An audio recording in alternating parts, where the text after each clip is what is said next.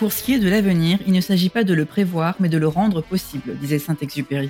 Avec Connecting Leaders, je pars à la rencontre de personnalités inspirantes et je mets en lumière leur business, leur audace, leur succès. Bonjour, je suis Simonie Devec. J'accompagne des dirigeantes et dirigeants d'entreprises en forte croissance pour faire rayonner leur business. Mon expérience en tant que business partner finance RH aux côtés de dirigeants en environnement tech, start-up, multiculturel, mais aussi mon engagement au sein du board de l'ONG internationale Passerelle Numérique m'ont permis de voir à quel point le leadership, c'est avant tout de l'action, de l'ambition, mais surtout des relations, des connexions humaines, socle de tout. Bref, l'importance d'être bien entouré dès le départ.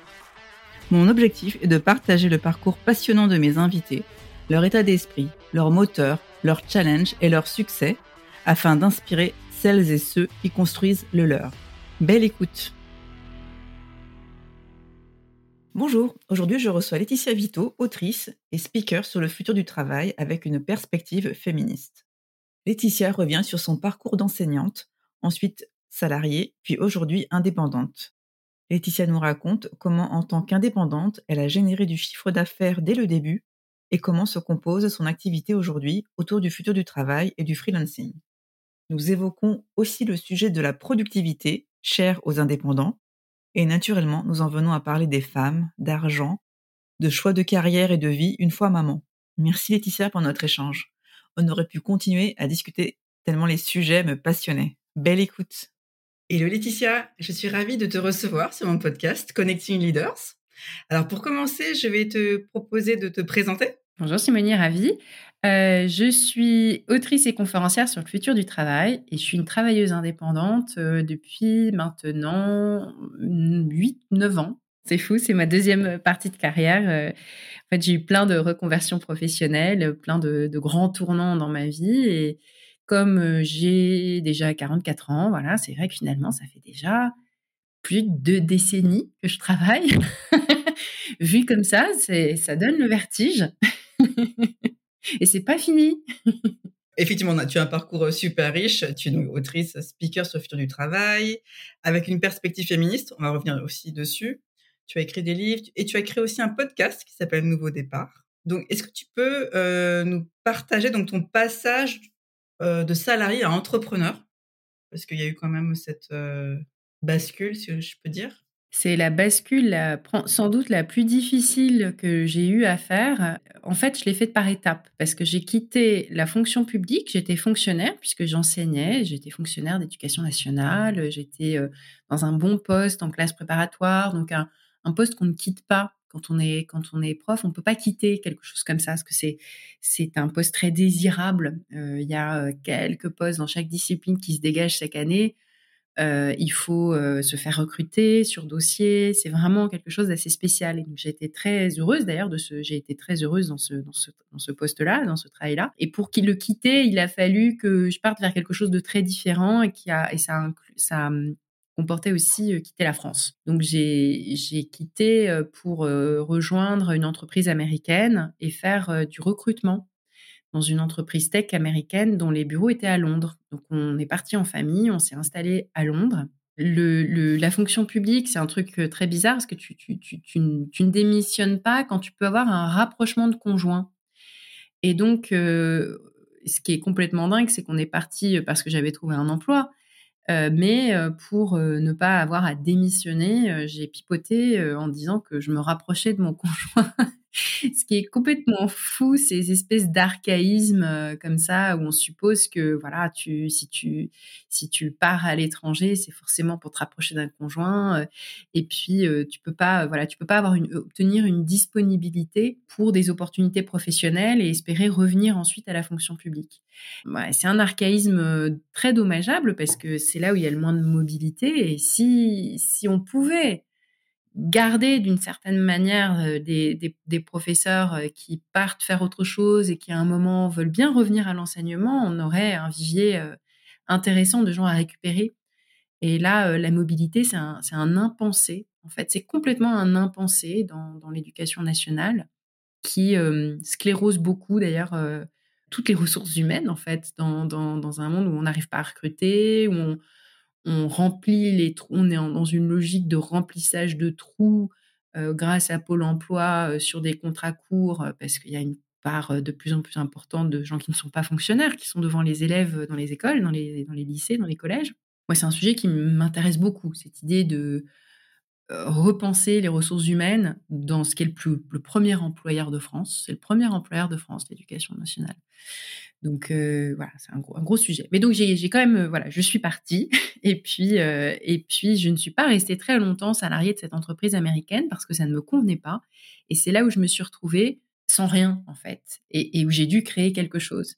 Combien de temps? Alors c'est difficile à dire parce que je alors j'avais pas de rupture conventionnelle étant en Angleterre, toutes ces choses-là n'existent pas. Je n'avais pas de, de chômage, hein, donc euh, j'ai créé quelque chose avec euh, l'objectif euh, de très rapidement générer des revenus. Et donc au début une partie un peu alimentaire, c'est que on, on prend des, petites missions alimentaires. Finalement c'est pas si difficile à mettre en place quand on a déjà eu une, une première carrière professionnelle, quand on arrive à déceler voilà les les tâches sur lesquelles on est bon et puis qu'on se met pas directement comme objectif de faire quelque chose de euh, fantastiquement palpitant, épanouissant euh, et euh, supérieurement intelligent, bah, finalement on arrive assez rapidement à avoir des missions qui correspondent à ce qu'on a envie, à ce qu'on est capable de faire. Et puis petit à petit, on remplace ces missions alimentaires par des missions de plus en plus intéressantes et ça se fait de manière un peu incrémentale en fait.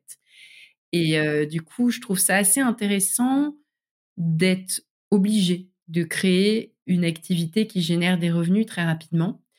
Non pas que je trouve pas formidable le fait d'avoir des allocations chômage et de prendre le temps d'une reconversion bien faite, mais l'inconvénient d'avoir beaucoup de temps, c'est peut-être qu'on met la barre trop haut dans la création d'une activité.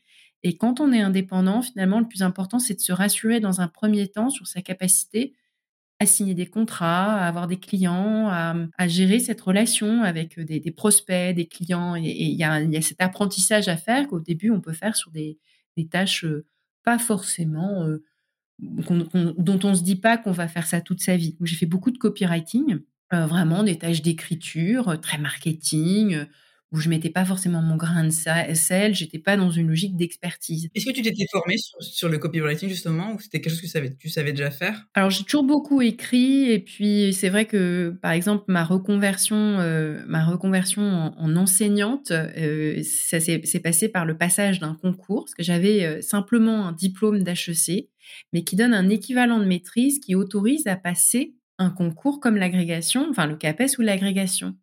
Et donc, c'est vraiment par ce travail d'écriture que j'avais beaucoup travaillé déjà en classe préparatoire, préparation des concours. J'adorais faire des dissertations. C'est comme ça que.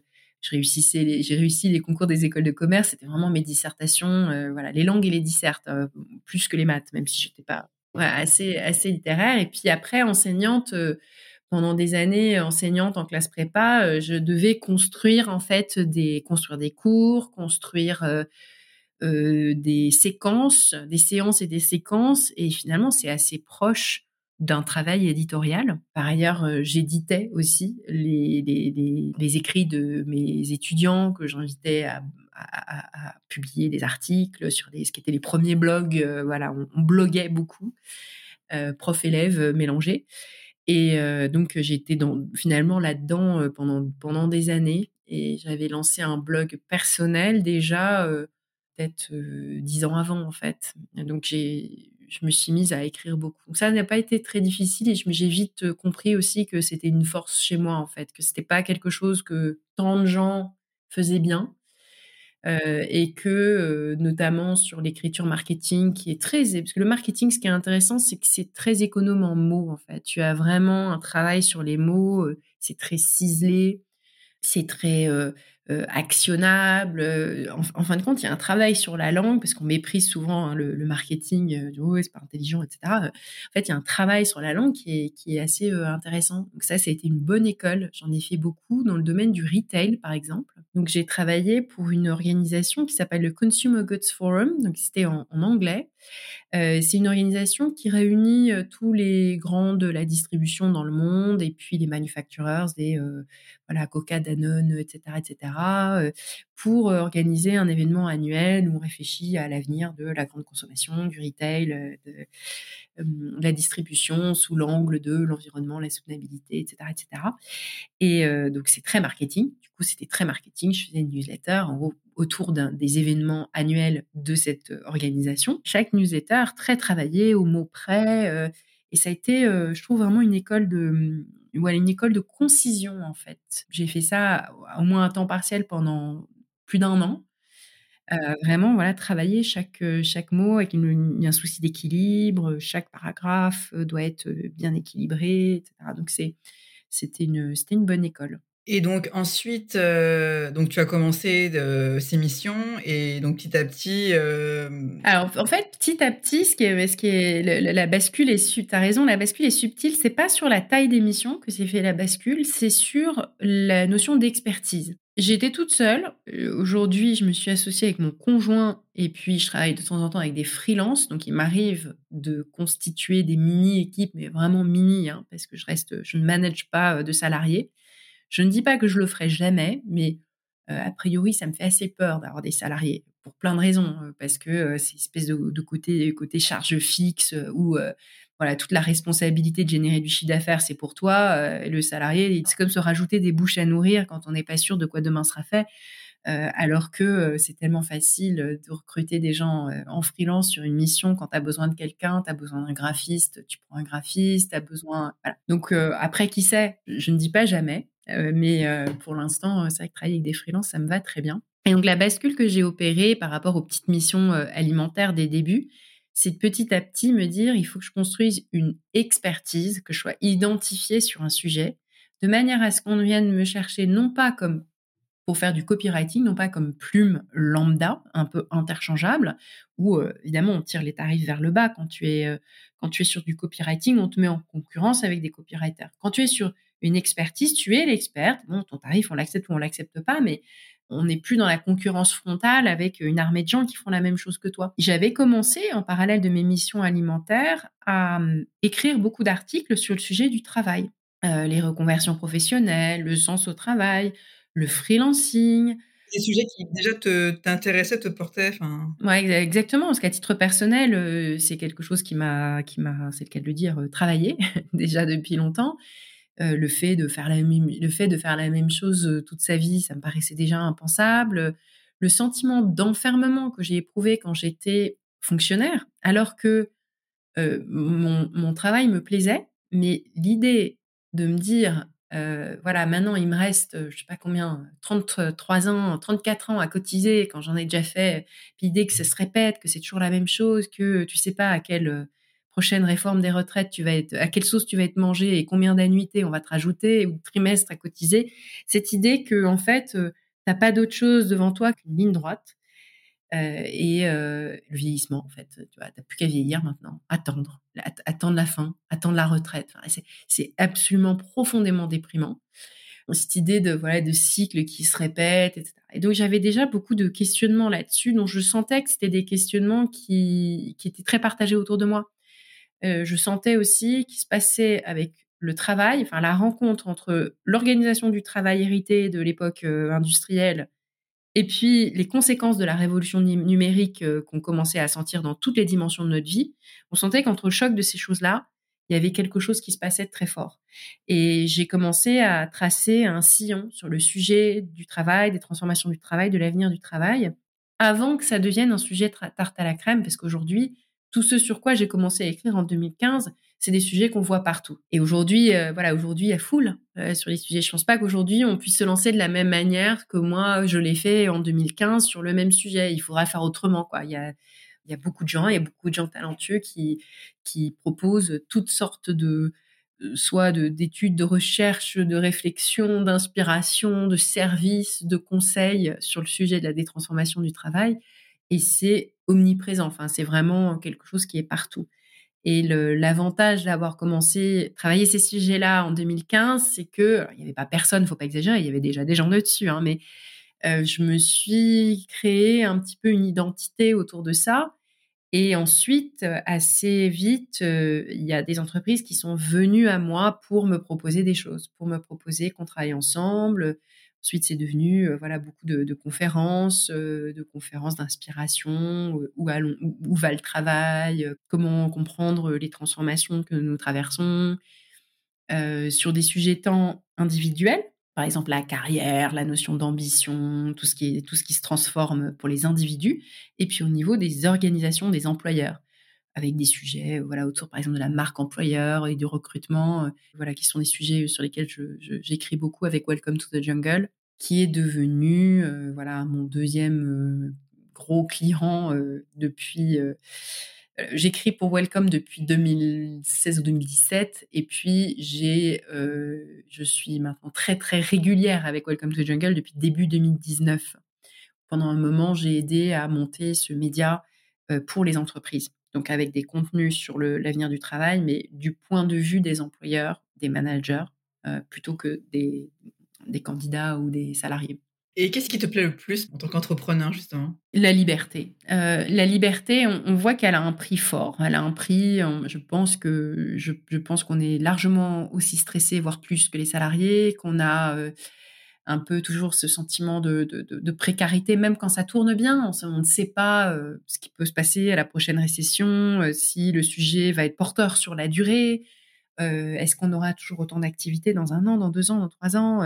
Il y, a une, insécurité, il y a une petite peur qui est, derrière ça, mais qui est, je pense, la facette qu'il faut accepter de cette liberté que tu as de ne, de ne pas être dans un lien de subordination. Et je me suis rendu compte que ce lien de subordination que j'ai vécu d'ailleurs davantage dans mes emplois salariés dans le privé qu'en tant que fonctionnaire, paradoxalement, eh ben, c'est ce que je déteste le plus.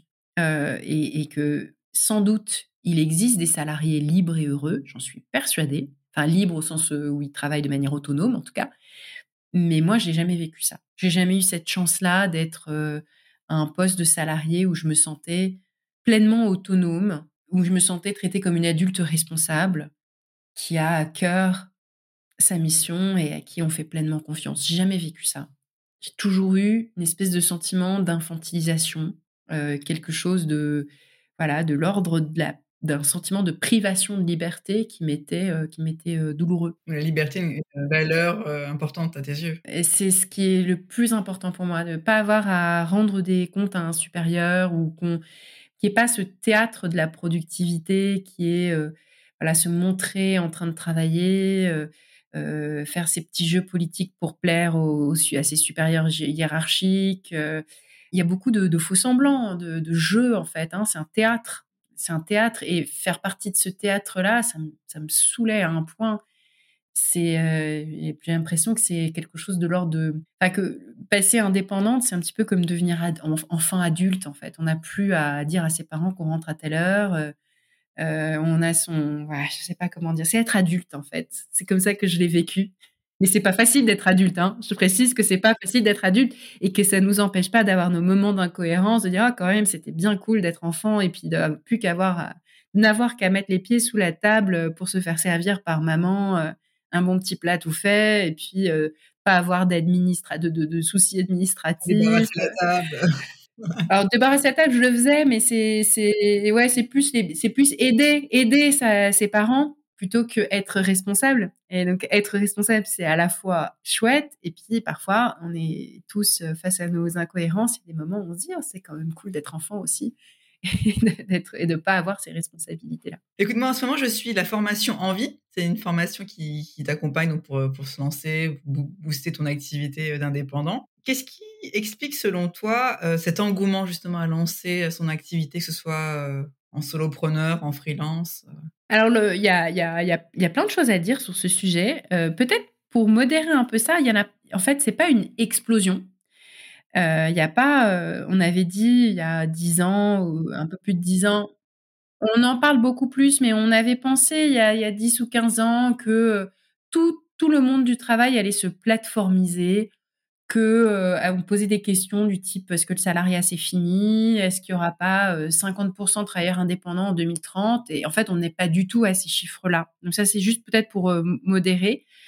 Euh, en revanche, ce qui se passe, c'est qu'il y a beaucoup plus de porosité entre les statuts. C'est qu'il y a beaucoup de gens qui vont faire un passage en tant qu'indépendant, monter une entreprise, puis quand même revenir au salariat parce que ils ont des enfants, ils sont, ils ont besoin de signer un bail ou que sais-je et qu'en fait il y a cette espèce de voilà de, de, carrière faite d'étapes multiples dans lesquelles en fait on va passer plus facilement d'un statut à un autre et et avoir et envisager en fait d'avoir des moments de, dans sa carrière qui ont des, des couleurs différentes et des, et des statuts différents.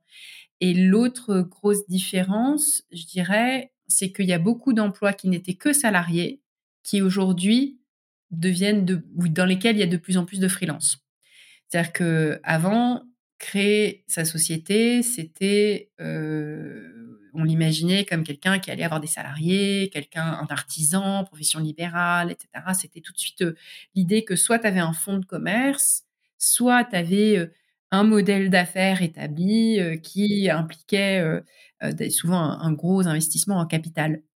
Et ce qui est vraiment nouveau, c'est qu'il y a beaucoup de gens qui n'ont que leur force de travail, leur, leur cerveau, leur jus de cerveau à offrir et qui mettent leurs compétences voilà, de développement informatique, de conseil, de comptabilité, de, même de management, même de compétences RH au service de clients qui sont des entreprises qui vont faire appel à elles pour des, pour des moments courts ou pour des missions euh, limitées dans le temps et limitées en termes de, scope. Et ça, c'est quand même quelque chose de nouveau. L'autre autre chose qui est nouvelle, c'est qu'il y a plus de femmes qu'avant. La création d'entreprises, c'était il y a encore 20-30 ans presque que des hommes, j'exagère, mais c'était beaucoup, beaucoup, beaucoup d'hommes. Aujourd'hui, on a plus d'un tiers des créations d'entreprises qui sont le fait de femmes en France. Et ce chiffre monte, il monte pas très très vite, mais il monte. Et, et il monte voilà, dans des secteurs différents avec beaucoup de petites entreprises et de très petites entreprises et d'entreprises individuelles.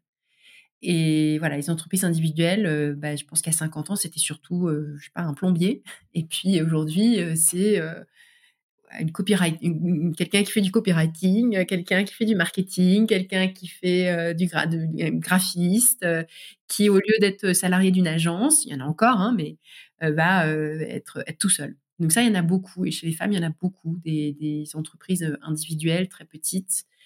je pense qu'il y a aussi pour beaucoup les effets de la déception d'un monde du travail qui continue d'avoir euh, des plafonds de verre, euh, d'offrir des perspectives limitées, qui continue de perpétuer euh, du sexisme, du harcèlement, des ambiances de travail qui n'évoluent pas trop sur la question de l'équilibre des temps de vie, pas assez en tout cas, pas assez pour les mères de jeunes enfants par exemple, ou bien pour les salariés aidants, et où du coup on se heurte en fait à tout ce qui ne change pas assez vite, et il y a une forme de déception qui est, forte parce que ce sont des générations de gens, dont des femmes, qui avaient euh, dans l'idée que les choses changeaient, changeaient pour le mieux et changeaient vite. Et en fait, le changement est lent. Le changement est lent sur ces aspects culturels, euh, sur ce qui concerne voilà l'autonomie au travail. Et donc beaucoup s'emparent des nouvelles possibilités de travailler à son compte pour être maîtres de leur emploi du temps. Et parmi eux, plus de femmes, du coup. Et c'est vrai que moi, je, ressens ça beaucoup, c'est cette idée de maîtriser mon temps, de pas être otage d'une définition d'un emploi du temps qu'on vient m'imposer, en fait, d'en haut. Un de tes sujets aussi, c'est la productivité. Tu as écrit un livre sur la productivité, mais avec un prisme féminisme. Corrige-moi si c'est. Oui, ouais, c'est ça. Est-ce que tu peux nous en parler justement de la productivité chez l'entrepreneur? Est-ce que c'est quelque chose, selon toi, voilà, c'est une obsession? C'est vrai que voilà, nous, on facture notre temps finalement.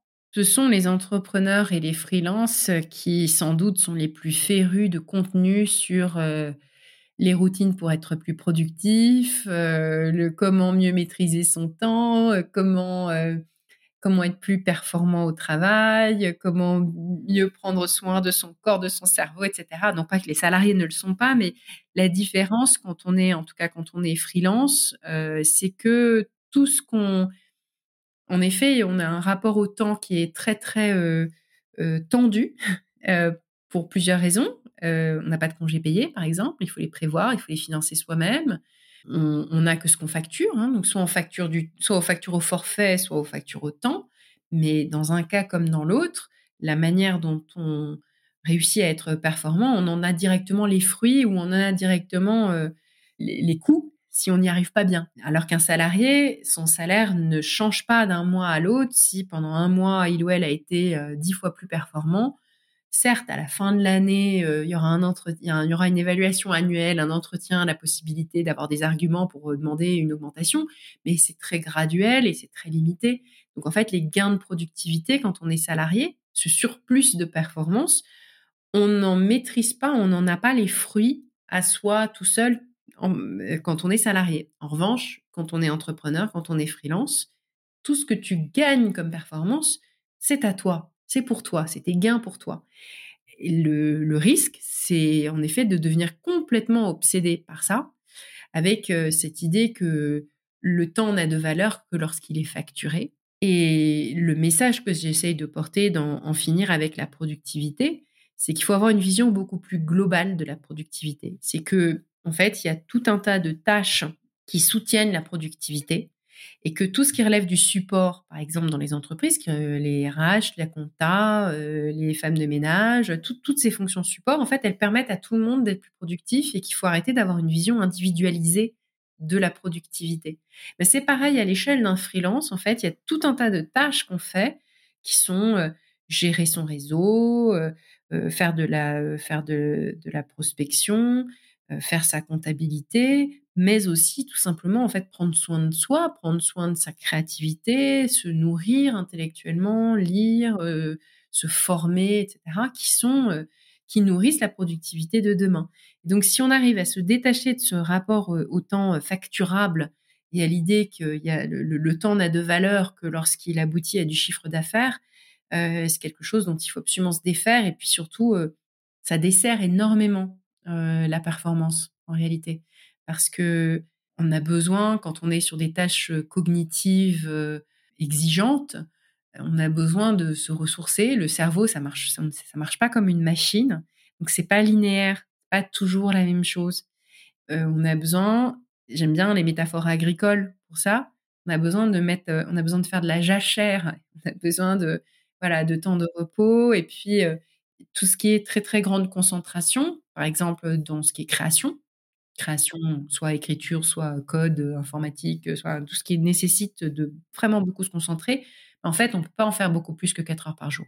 Et, il faut être pleinement à ces moments de concentration, de manière quasi monacale, enlever voilà toutes les, distractions possibles, pas essayer de faire 10 choses à la fois. je crois pas du tout, du tout au multitasking. Et je combats le mythe selon lequel les femmes seraient bonnes en multitasking et les mères en particulier parce qu'elles ont une charge mentale et qu'elles font euh, leur panier de linge, plus leur mail, plus euh, un appel, euh, plus les courses pour les enfants. bah, pas du tout en fait. Personne n'est bon là-dedans et ceux qui le disent se trompent en fait. Ce leur, c'est ça. C'est en fait ils sont ils sont mauvais. On est mauvais quand on fait plusieurs choses. As-tu des tips perso justement à partager pour être productive? Alors bah justement, euh, la, première, c'est ça, c'est ménager, euh, c'est ménager ses attentes en fait, et pas penser qu'on va faire 10 euh, 000 choses. j'y travaille encore parce que j'ai encore des attentes trop élevées par rapport à mes capacités, et, je m'en rends compte très régulièrement, et j'essaye de limiter ces attentes. Donc vraiment limiter le nombre de priorités, des vraies priorités. On devrait en avoir, par exemple, en termes de tâches, de to-do list, une, deux moi, j'en ai une. en général, maintenant, j'essaie de me mettre une priorité euh, créative. Par exemple, euh, un article, la préparation euh, d'une émission type café freelance, une tâche créative qui va être 3-4 heures de travail concentré. Et puis, j'essaye de mettre une tâche administrative. Parfois, elle tombe à la trappe, malheureusement. Mais une tâche administrative, euh, faire euh, deux factures, euh, faire une relance, faire, j'en sais rien, des notes de quelques trois jours de notes de frais ou la, la, logistique des prochains déplacements. Enfin voilà, des tâches comme ça qui sont des tâches qui requièrent moins de concentration, qui sont plus courtes, qui sont moins palpitantes. C'est pas palpitant, truc administratif, mais c'est faisable même avec un état, même en étant un peu fatigué. Et au-delà, et ben au-delà, en, en général, euh, ça sert à rien. C'est-à-dire que tout le reste, cette liste énorme de trucs à faire, ça marche pas. Et en fait, on est beaucoup plus satisfait et on est bien meilleur quand on réduit énormément la to-do list euh, aux choses vraiment essentielles. Et ça, c'est ce sur quoi je travaille, de faire euh, moins de choses et surtout moins de choses à la fois. À chaque fois que j'ai 10 projets en parallèle, ça n'avance pas. Ça n'avance pas. C'est bien d'en avoir 2-3 parce que le fait de pouvoir justement alterner des tâches qui vont avoir des niveaux d'exigence cognitive différents. Par exemple, il y a des tâches très concentrées, il y a des tâches qui requièrent beaucoup d'échanges avec les autres, et puis il y a des tâches qui sont très des tâches superficielles d'organisation, de, de programmer, de logistique, etc. Donc le fait d'alterner les tâches de nature différente, ça permet de se ressourcer, de pas trop se fait, de pas trop fatiguer son cerveau, de pas être en burn-out. En revanche, au-delà d'un certain nombre de, projets ou de, de, missions en parallèle, en fait, on voit que ça stagne, ça n'avance pas, il n'y en a aucune qui avance. Tu l'as lu, le livre The One Thing?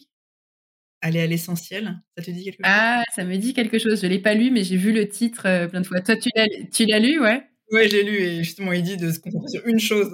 Ouais, exactement. Et c'est difficile hein, parce qu'on a, on est, euh, on a tellement de sollicitations. C'est comme si on était entouré d'incitations à constamment faire plein de choses à la fois. C'est-à-dire que chaque application a mis en œuvre des trésors d'intelligence psychologique pour nous inciter à euh, consommer leurs services euh, très régulièrement et le plus possible. Donc, il y a des équipes entières de psychologues, de marketeurs, de d'ingénieurs qui ont mis en œuvre des designs tous les plus performants et, intelligents les uns que les autres pour euh, nous rendre complètement accros à leur, application. S'ajoute à ça bah, les exigences de la vie quotidienne, euh, les, exigences domestiques, la famille, etc. Et donc, en fait, on voit que cette espèce de multiplication des sollicitations et des attentes multiples et, lutter face à ça pour créer un environnement de travail dans lequel on fait qu'une chose, euh, dans lequel on a des attentes euh, modérées par rapport à ce qu'on est capable de faire, c'est un sacré défi. C'est un sacré défi monacal. Et, pourtant, c'est de ça dont on a besoin pour pouvoir mieux travailler. je pense que c'est vraiment le grand défi du, cognitif de notre siècle. C'est celui de créer les conditions dans lesquelles on est capable de se concentrer sur une chose. Oui, tout à fait. Et donc, pour en revenir à ton livre euh, sur la productivité, donc avec un prisme féministe, pourquoi ce prisme féministe? Alors, quand on regarde le travail des salariés, les économistes nous disent qu'il y a des métiers productifs, typiquement euh, des ingénieurs, euh, des, euh, des ouvriers dans l'industrie, etc., et puis des métiers peu productifs. Et oh, comme par hasard, les métiers peu productifs, c'est dans les services, les services à la personne, le soin, l'enseignement. Ce sont les métiers dans lesquels il y a une majorité de femmes. Et quand on regarde des choses comme ça, sous cet angle-là, on fait zut alors. Euh, donc il y aurait les, productifs, majorité d'hommes, et puis les peu productifs, une majorité de femmes. Il y a un truc qui va pas parce que euh, moi, dans ma perception des choses, les femmes travaillent beaucoup, elles travaillent généralement souvent plus. Euh, et elles sont dans un niveau d'épuisement. On, leur, on leur demande tant de choses. Et il y a tant de choses qu'elles font qui justement ne sont pas valorisées, ne sont pas comptabilisées, sont invisibles et qui pourtant permettent à tout le monde d'être plus productif.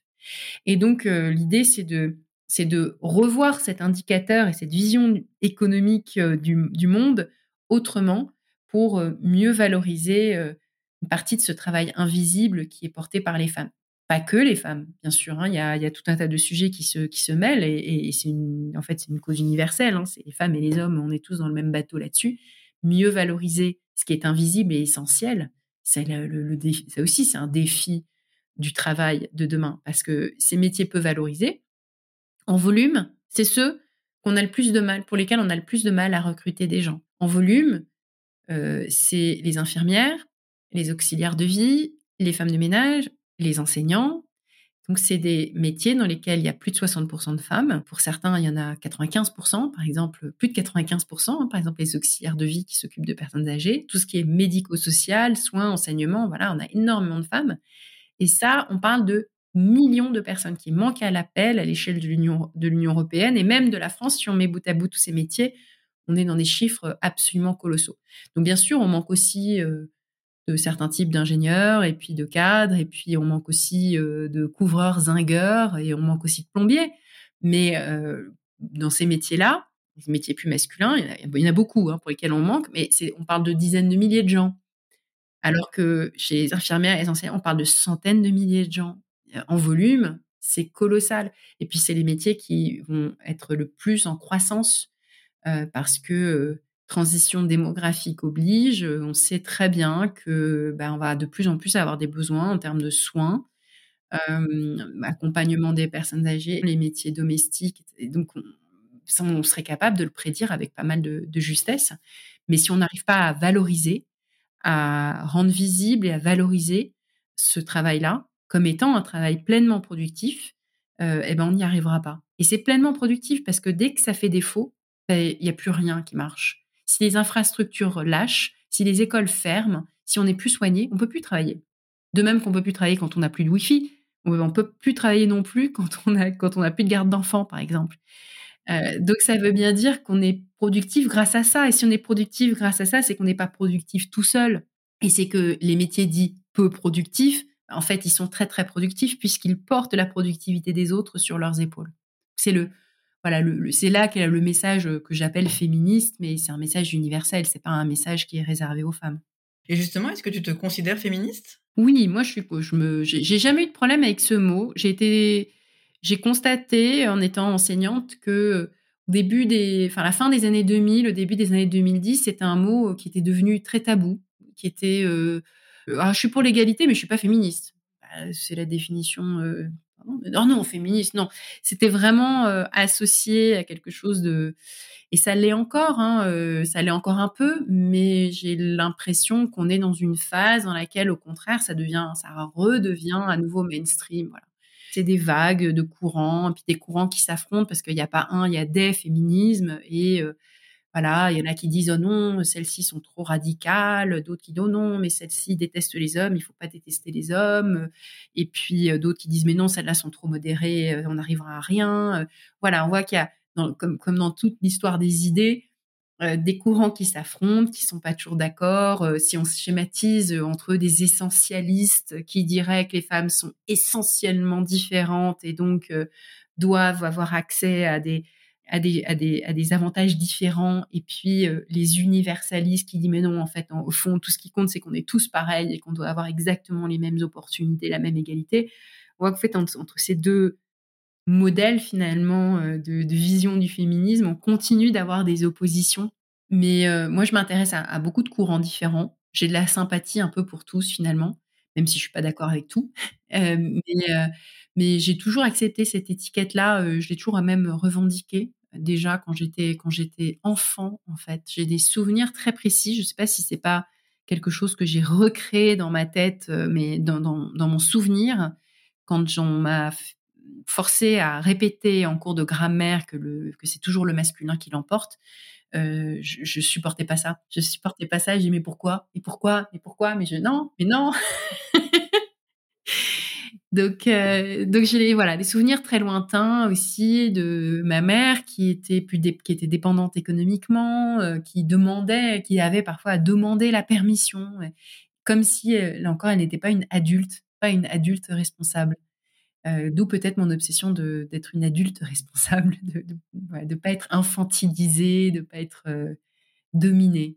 Quel était ton rêve de petite fille? La petite Laetitia, est-ce qu'elle voulait euh, être enseignante? Est-ce qu'elle voulait, elle avait un rêve? Je me souviens, alors toute petite, je me souviens pas de quoi je rêvais, mais je sais que avant l'adolescence, j'avais des fantasmes d'enseigner. Donc, je me voyais bien professeur. C'est pas un hasard si je le suis devenu. Mais à l'adolescence, ces rêves ont disparu parce que j'ai intégré la vision de la société sur le métier comme étant quelque chose de pas très valorisant en fait. Et donc euh, ce, rêve, je l'ai évacué. Euh, j'ai pas entretenu, j'ai pas cultivé cette ambition d'enseigner. Et donc euh, j'ai fait une école de commerce, c'est mieux, euh, je vais je vais travailler en entreprise, etc. Et c'est face à une première crise dans ma vie qui était euh, que j'étais pas du tout heureuse dans ce premier travail. Je me dis, il faut que je fasse autre chose, je suis trop mal, que j'ai renoué avec l'envie d'enseigner et que je l'ai fait avec plaisir. Et je, je pense qu'il y a un monde parallèle dans lequel j'aurais pu faire ce travail toute ma vie, un monde parallèle où ce métier est bien considéré, où on est bien payé, où on est valorisé, où on a des mobilités, des possibilités de faire des choses un peu différentes, où on a toutes les gratifications du métier, mais sans avoir euh, les blagues sur euh, les profs, ces parasites qui foutent rien. Voilà, j'aurais pu faire ce métier toute ma vie, en fait, s'il avait été plus valorisé. Et peut-être, tu penses peut-être y revenir un jour? En fait, j'enseigne hein, régulièrement. Maintenant, euh, finalement, même une conférence, c'est un peu comme ce que je faisais en cours. Je transmets. Tous les ans, je, vais avoir des interventions dans une école. Je vais avoir, voilà, je fais une intervention à HEC, une intervention à l'UM Lyon. Pendant des années, alors que j'étais plus officiellement enseignante, j'ai fait des cours à Sciences Po. Euh, voilà, il y, en aura toujours un peu euh, online euh, parce que j'aime bien aussi voir des, plus jeunes, des plus jeunes que moi et que c'est ça, ça, me plaît. c'est un complément en fait, enfin, ça fait partie d'un ensemble de choses. Je sais qu'à un moment tu as parlé dans je sais plus quel podcast de pénalité maternelle pour rester un peu dans le féminisme. Est-ce que tu peux nous développer cette notion? Oui, c'est une notion qui me tient à cœur. Il y a quelques années, les anglo-saxons ont imaginé ce, ce concept pour désigner la perte de revenus puis la perte de carrière d'une mère dix ans après la naissance de son premier enfant. Et euh, ce qui se passe, c'est que euh, du, coup, on a, on a tenté, a des, des, économistes qui ont tenté de le mesurer, en fait, se dire que si tu es passé pendant plusieurs années à temps partiel ou que tu t'es interrompu pendant quelques années. Alors surtout, il y a des pays dans lesquels les femmes s'arrêtent davantage hein, les, premières années après la naissance d'un enfant. Et puis qu'ensuite, tu reviens à temps partiel pendant plusieurs années. Puis qu'ensuite, ta carrière, en fait, n'a pas du tout, voilà, ne monte pas du tout comme elle montait. Et puis si s'ajoute à ça le fait qu'il y a des incitations fiscales à ce que tu ne gagnes pas trop d'argent, eh ben en fait, tu perds, tu as une perte qui peut se chiffrer, qui peut se chiffrer en pourcentage, dire que voilà, c'est 40%, c'est 50%, c'est 60%.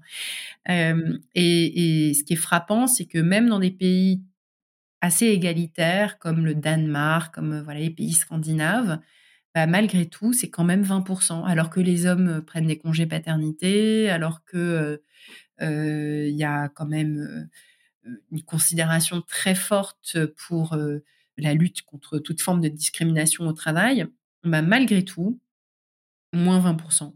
Moins 20% de pénalité maternelle. C'est-à-dire que voilà tout ce qu'on perd, ce que ça coûte.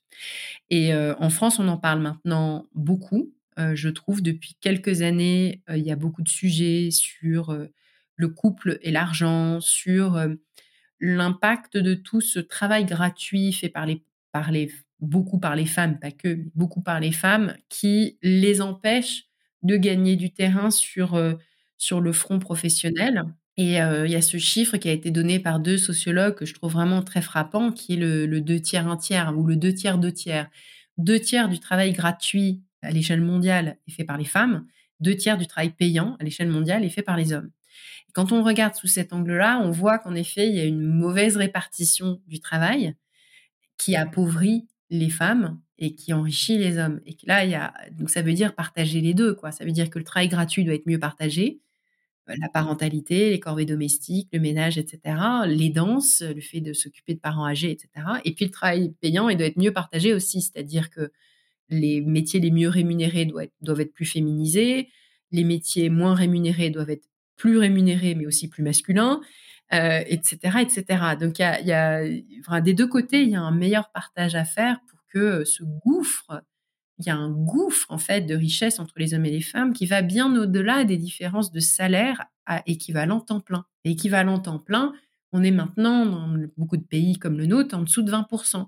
Mais on le voit, on en a parlé à propos de la réforme des retraites en France, que sur l'échelle de toute la vie professionnelle, ça s'accumule toutes ces choses-là, que c'est pas toujours des équivalents temps plein puisque c'est 80% des temps partiels qui sont occupés par des femmes, que quand il y a des arrêts euh, pour s'occuper d'une personne, pour, aider quelqu'un, dans les sujets de danses, là aussi c'est beaucoup plus souvent les femmes que les hommes qui s'arrêtent, et qu'au final, bah, on arrive à 40% euh, d'écart sur les pensions de droit direct à la retraite.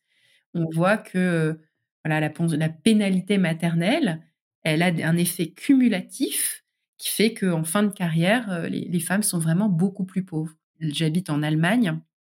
En Allemagne, c'est vraiment très, très, très fort. Euh, les anglo-saxons qui ont mesuré ça, il y avait une étude Forbes qui a montré, je ne crois pas me tromper, que la pénalité maternelle en Allemagne était de 62%. Donc euh, c'est voilà absolument gigantesque. Et euh, la France est moins pire, mais c'est néanmoins trop aussi. Mais ça montre, euh, voilà, ça montre une vision sur l'ensemble de la carrière, que tous ces petits choix qu'on fait, Et en fait, il y a un effet cumulatif qui aboutit à une, grande paupérisation à la fin de la carrière. Et toi, est-ce que tu aurais des recommandations justement par rapport à tout ça euh? Il y a trois niveaux, c'est pas lesquels prendre le sujet. Il y a le niveau individuel, le niveau des organisations, des employeurs, etc. Et puis le niveau de l'État, des politiques publiques, des politiques fiscales. Si on commence par le haut de l'entonnoir, on prendrait peut-être d'abord les politiques publiques. Il y a récemment la Fondation des femmes qui a publié un rapport sur tout un tas de de politiques publiques qui maintiennent une forme de patriarcat d'État et euh, notamment euh, la question de la conjugalisation des aides des, prestations sociales qui était euh, traitée dans, ce rapport, mais aussi la question de la fiscalité. Le fait que le quotient conjugal, quand il y a un écart très fort entre dans un couple entre, entre les revenus des deux personnes du couple, bah, ça fait que ça désincite la deuxième la personne qui gagne peu à gagner plus d'argent. Donc ça maintient souvent des inégalités très fortes parce que sinon le reste hein, on change de, catégorie euh, d'assiette euh, et puis euh, on paye beaucoup plus d'impôts, donc l'impression que ça vaut plus la peine. Donc ça, c'est des, sujets vraiment importants dont beaucoup de pays sont emparés. La France et l'Allemagne font partie un peu des retardataires en la matière parce qu'il y a encore cette conjugalisation de l'impôt qui donne une forme de prime aux couples très inégalitaires. Donc ça, c'est un, un gros sujet, le sujet fiscal. Il y, en a d'autres, hein, mais celui-là en est important. Je dirais que l'autre qui est le plus important, c'est la question des, des infrastructures euh, pour la petite enfance et l'enfance. Euh, le fait d'avoir un accès à la garde d'enfants qui soit universel, soit très peu cher, soit gratuit, comme ça existe dans certains pays. Euh, on, a, on a cette grande force en France d'avoir l'école maternelle, quelque chose qui n'existe pas en Allemagne, par exemple. Hein, donc à 3 ans, tout d'un coup, voilà, ouf, accès à l'école. Mais euh, bah, entre 0 et 3 ans, euh, on pourrait quand même faire mieux. tes enfants, tu, les as eus en France Moi, je les, alors ils étaient petits, ils ont été tout petits en France. On est arrivé en quand on est arrivé en Angleterre, euh, mon plus petit avait 3 ans. Et en effet, du coup, j'ai fait l'expérience de ça, c'est qu'il était en preschool à Londres, et c'est ça coûtait une fortune.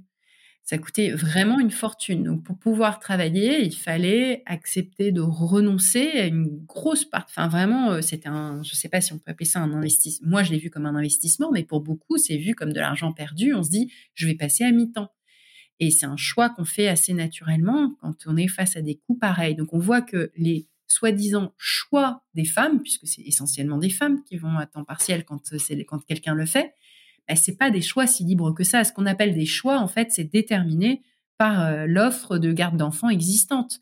Et du coup, euh, si elles avaient accès à la possibilité de faire garder leurs enfants, en général, elles ne feraient pas les mêmes choix. ces choix ne sont pas des choix, en fait. C'est des choses euh, qu'on fait par la contrainte. C'est pour ça qu'il ne faut pas trop culpabiliser les choix faits par les femmes, parce que souvent, c'est des choix qu'on fait face à une réalité qu'on ne peut pas changer, en fait. La deuxième chose, c'est les organisations, les employeurs. Là aussi, il y a pas mal de, de progrès qui sont faits, avec beaucoup d'entreprises qui se disent que la question de la parentalité est un sujet dont elles doivent s'emparer euh, complètement, en étant euh, plus actives sur les questions de garde d'enfants, en étant plus vigilantes sur l'équilibre des temps de vie pour pouvoir permettre aux parents d'être euh, parents et salariés sans que ça soit sans, sans, qu'on soit obligé de faire semblant quand on est salarié de pas être parent et quand on est parent de pas être salarié. Euh, mais c'est pas si facile que ça parce que les exigences sur la parentalité ont augmenté Aujourd'hui, on est des parents beaucoup plus présents pour, leurs enfants qu'il y a 30 ans ou 40 ans. On allait plus dans les premiers temps, beaucoup plus qu'il y a 30 ans. On surveille beaucoup plus ses enfants qu'on laissait plus tout seuls il y a 30 ou 40 ans. Euh, on leur fait faire plus d'activités, on les accompagne à droite à gauche beaucoup plus qu'il y a 50 ans. Et donc on voit qu'en fait la parentalité devient plus exigeante en même temps que la participation dans le monde du travail est plus grande pour les femmes. Donc ça fait un, espèce de voilà, un espèce de sur, une espèce de surcharge qui est quand même encore plus forte aujourd'hui qu'autrefois. Et, euh, et, les entreprises se rendent bien compte que c'est un goulot d'étranglement parce que ce problème-là, ça, ça leur fait perdre des gens, ça leur, ça leur fait perdre des candidats aussi. Et que tant qu'on a une vision d'un poste qui dit je veux un investissement total pour pouvoir accéder à tel niveau de la hiérarchie, il euh, n'y a pas d'autre chose que de, rester au bureau jusqu'à 22 heures. Euh, bah du coup, euh, vous n'avez pas de femme, par exemple. Donc, vous n'arrivez pas à diversifier votre, vous pas votre équipe parce que l'organisation du travail, ça va pas en fait. On n'est pas adapté. Donc, je pense que là, il y a quand même vraiment des, des prises de conscience. parfois, il y a des prises de conscience et des beaux discours, mais la réalité change pas trop. Voilà, euh, donc encore du travail. Et puis après, il y a l'échelle individuelle. Et l'échelle individuelle, elle est intéressante aussi parce que euh, certes, on peut pas tout quand on est tout seul. Hein, on peut pas, euh, peut pas changer le, monde tout seul. Et puis euh, encore une fois, il s'agit pas de culpabiliser sur les choix qu'on fait. Mais euh, il y a beaucoup de, nouveaux contenus, de nouveaux médias qui se créent sur le rapport à l'argent pour pouvoir être voilà plus plus plus vigilant là-dessus. Il y a beaucoup aussi de, choses sur le couple où on dit attention oui, oui, il vaut mieux se marier parce que euh, si on se marie, euh, on peut espérer avoir un jour une pension de réversion. Si on se marie pas, il n'y a pas de pension de réversion. Qu'à partir du moment où on commence avec les enfants, par exemple, à, passer à temps partiel, euh, à moins gagner et tout, bah, les, les, gens non mariés, les femmes non mariées, elles se font vraiment, vraiment avoir parce qu'elles ont exactement les mêmes, la même configuration, la même situation, c'est-à-dire de choix qui sont pas toujours des choix complètement libres, et elles se retrouvent après avec pas du tout les mêmes protections qui, étaient, euh, qui ont été pensées dans le cadre du, du, mariage. Euh, donc c'est ces sujets-là dont on parle beaucoup avec la réforme des retraites et je m'en réjouis. Euh, par exemple, euh, voilà, le sujet de la pension de réversion, c'est un, un, gros sujet. C'est en, en, déclin la pension de réversion parce que beaucoup de femmes qui soit n'ont pas été en couple mais sont mères solo, soit ont été en couple mais pas mariées, n'ont absolument aucun mécanisme redistributif au moment de la retraite. Donc, c'est des générations entières de femmes qui vont se retrouver vraiment pauvres à la retraite, qui non seulement vont travailler jusqu'à 67 ans, mais en plus vont quand même avoir des retraites vraiment très petites, très faibles. Donc, on se prépare des générations de, femmes âgées pauvres, comme on observe en Allemagne, au Japon, etc. Mais c'est des gros sujets. moi, je trouve qu'on s'en préoccupe pas forcément suffisamment tôt. enfin, je me souviens, moi, quand j'avais 25 ans, à la retraite, c'était loin pour moi. Et, maintenant, je me dis, c'est des choses voilà, je pense qu'il faut vraiment une, certaine prise de conscience. Et maintenant, avec les nouveaux médias qui arrivent, je pense que c'est une bonne chose aussi, tu vois, de d'en parler, mais de manière très euh, euh, drôle et puis aussi de manière très accessible aussi, tu vois. Oui, tu as tu as raison. Puis au moins le, le, voilà, les débats sur la réforme des retraites aura au moins ce mérite de peut-être euh, planter une petite graine dans la tête de gens assez jeunes, de se dire oulala, faut peut-être que je me mette à épargner mieux, plus, que je me prépare à ça. Et donc ça a au moins cette, cet avantage-là. Alors, dernière question, Laetitia. J'ai jamais demandé à mes invités quels sont leurs drivers. Qu'est-ce qui te fait lever le matin? La curiosité, l'envie de lire, en fait. Moi, je suis une grande lectrice et euh, à chaque fois que j'écris quelque chose ou que je prépare quelque chose, j'ai ces rituels où je commence toujours euh, par lire. Et ma journée, elle démarre d'abord par la lecture de la presse. Et parfois, quand je suis particulièrement détendue, ce qui n'arrive pas toujours, mais je, démarre même par la lecture du livre que je suis en train de lire. C'est que je me lève et j'ai envie de ça café, lecture. et après, je me mets à produire. Mais d'abord, c'est, oui, je pense une curiosité d'abord sur euh, lire des idées, être stimulé euh, à rencontrer la pensée d'autres personnes ou simplement voir qu'est-ce qui s'est passé dans le monde. Euh, c'est pas toujours très rigolo, mais mais c'est, c'est ça m'intéresse, ça m'intéresse. J'essaie d'avoir des lectures, en effet, pas, pas, immédiatement anxiogènes. Je vais pas dès le réveil lire des choses sur les, les morts en Turquie. Euh, mais par contre, euh, lire un article intéressant sur un sujet de fond, euh, ça, fait partie des, choses qui, qui, qui m'aident à me réveiller. Voilà. Après, après le café, après la douche, etc. Hein, mais voilà. Bah, écoute, un grand merci Laetitia pour ton partage, c'est super intéressant. on peut te suivre sur les réseaux sociaux, LinkedIn? LinkedIn. J'étais beaucoup sur Twitter, mais maintenant moins depuis Elon Musk. Donc je, je me mets un petit peu plus à Instagram aussi sur lesquels je suis euh, joignable. Et puis, euh, sinon, sur mon site, euh, je réponds aussi. Et j'ai une newsletter qui s'appelle Laetitia at Work, qui est sur Substack. C'est un bon moyen de, aussi d'échanger parce que souvent, moi, j'ai fait beaucoup de rencontres grâce à ma newsletter. Les gens qui me lisent, et puis en, fait, en répondant à une newsletter, il y a un, échange, une conversation qui se crée. Et j'ai voilà, j'ai fait des belles rencontres grâce à ma newsletter. Et j'espère en faire encore à l'avenir. Et tu as aussi un podcast, Nouveau Départ. Et un podcast Nouveau Départ également sur Substack, euh, où j'interviewe des personnalités, euh, beaucoup sur les sujets de travail, mais pas que. Et c'est des réflexions sur euh, l'atelier pareil, les transformations sociétales. En fait, il y a, maintenant, il y a, beaucoup de sujets, donc j'ai du mal à en faire une liste. D'accord. Le mot de transformation et une transition. Génial. Merci beaucoup, Laetitia. À bientôt. Au revoir. Merci, Sonia. À bientôt. Merci d'avoir écouté cet épisode de Connecting Leaders. Si vous avez aimé cet épisode, vous pouvez soutenir le podcast en vous abonnant sur votre plateforme d'écoute ou en le partageant autour de vous, ou encore en laissant un commentaire sur Apple Podcasts. Merci et à très vite